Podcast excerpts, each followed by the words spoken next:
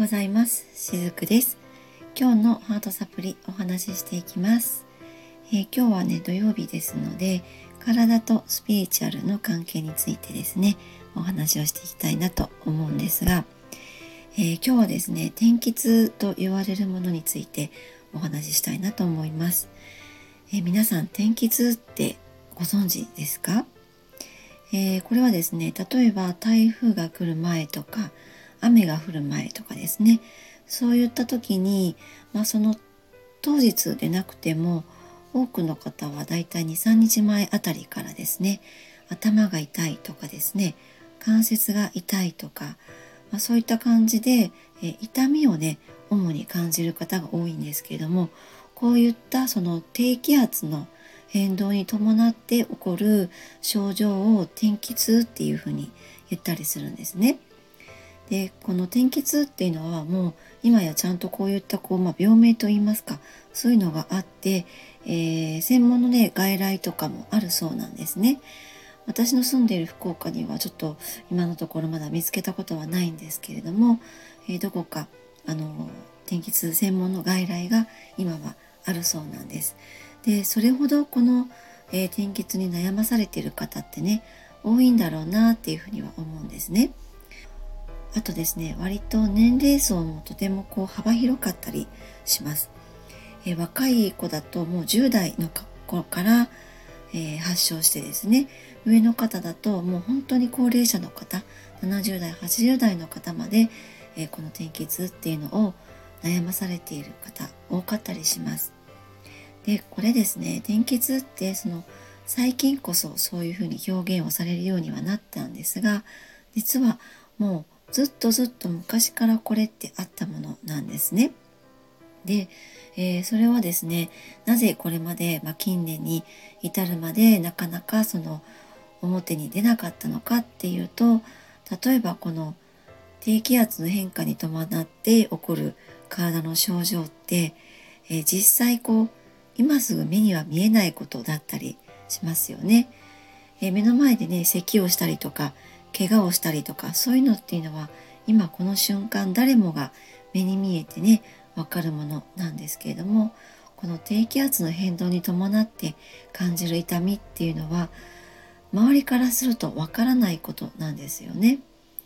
なのであのなかなかこれまではですねその気のせいじゃないとか、まあ、そんな風にして片付けられてきたのではないかなと推測ができたりします。あとはですねこの症状っていうのが例えばこう痛みとして出なくてももう食欲が落ちてしまうとかですね眠れなくなるとかあとはなんかこうムカムカするとかめまいがするとかこんな風な症状として出る方もいたりします。まあ、このような症状をちょっと聞いてみるとお分かりになる方もいらっしゃるのではないかなと思うんですがこれらって自律神経という形で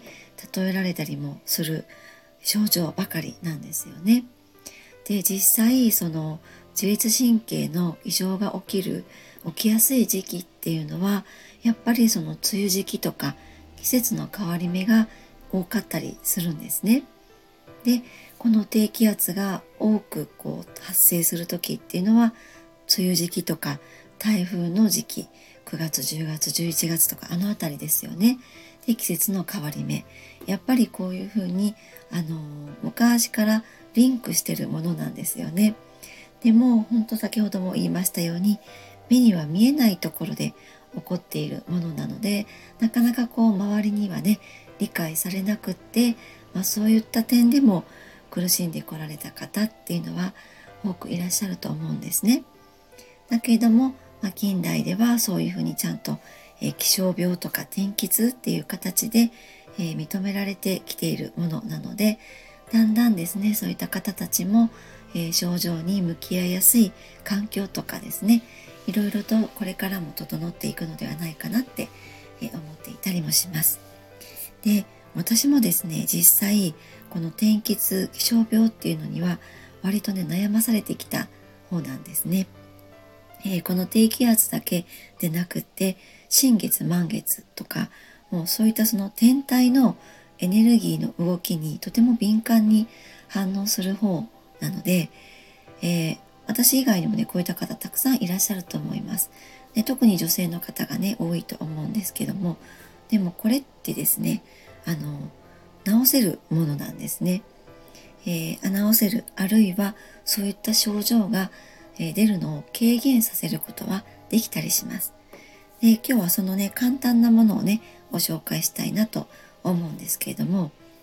あの皆さんですね手の人差し指と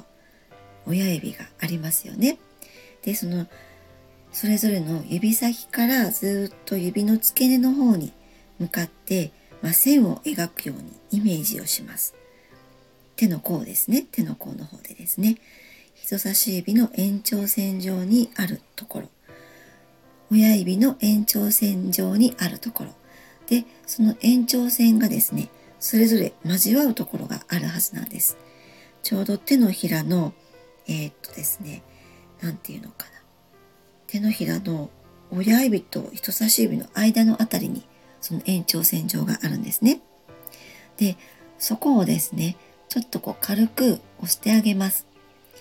えー、ここはですね、ちょっと調べるとお分かりいただけるかなと思うんですが、合獄と言われるツボがあるところなんですね。ここはですね、万能なツボなんですけども、ここをですね、ちょっとこうさすってあげると良かったりします。これだけでですね、えー、自律神経が整っていくと言われているんですね。ただですね、これ、えー、押したりするのは入浴中とか入浴後とか入浴中あるいは妊娠中の方はですねちょっと避けていただきたいなと思うんです。えー、なぜかというとですねその子宮をね収縮するような働きもあったりしますしあとは入浴中にこう押してしまうと血圧の低下をね招いたりもしますので、えー、できるだけですね入浴中とかを避けてこの合谷を押したりえー、さすったりあるいはですねトントンとこう優しく叩いてあげるだけでもいいですそんな風に、え、ご自身でもですねこの天気痛気象病に、え、対処できることってあったりするので是非試していただけたらいいかなと思うんですね。であの今日はですねその気象病天気痛についてスピリチュアルな側面からもねちょっとだけ補足でお話をしたいなと思うんですが天体のエネルギーに敏感な方って、えー、往々にしてですねそのスピリチュアル的なところですごくこうエネルギーが敏感な方も多いんですね。で、えー、そういった方っていうのはスピリチュアルに興味を持たれたりとかそういった道で生きていかれていたりとかそういう方がやっぱり多かったりするんですけども、えー、そういう方たちってですねそのある一定の時期にその世界と自分は切り離されている、まあ、そういった感覚でそのすごくね孤独感に悩まされたりすることも多いと思うんですね。で実際私もそうだったんですが実はこの天気痛気象病っていうのがその真逆のことをね教えてくれてるのではないかなと私思っているんです。先ほどねエネルギーあの天体のエネルギーの変化に敏感な人ねいますっていうふうにお伝えしたんですがこの世界と私が切り離されていないことをね教えてくれるそれがこの天気図なのではないかなって思うんです。だってですねその、えー、台風が発生する時に遠いフィリピンの方の海で、えー、発生しているそれを今ここで自分が感じ取れているわけですよね。それって自然とダイレクトに自分がつながっているそういうことも言えるのではないかなと思うんですね。そうやって自然とダイレクトに自分がつながっているからこそこういった天気痛とか気象病っていうものを感じる自分っていうのが今ここにいるわけなんですよね。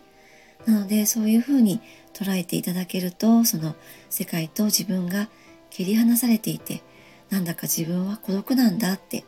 そういった思いからも、えー、ちょっとずつですね解放していかれるのではないかなと思ったりもするんです、えー、今日はですね土曜日なので体とスピリチュアルの関係についてお話をいたしました今日も最後までお聴きくださりありがとうございました。しずくでした。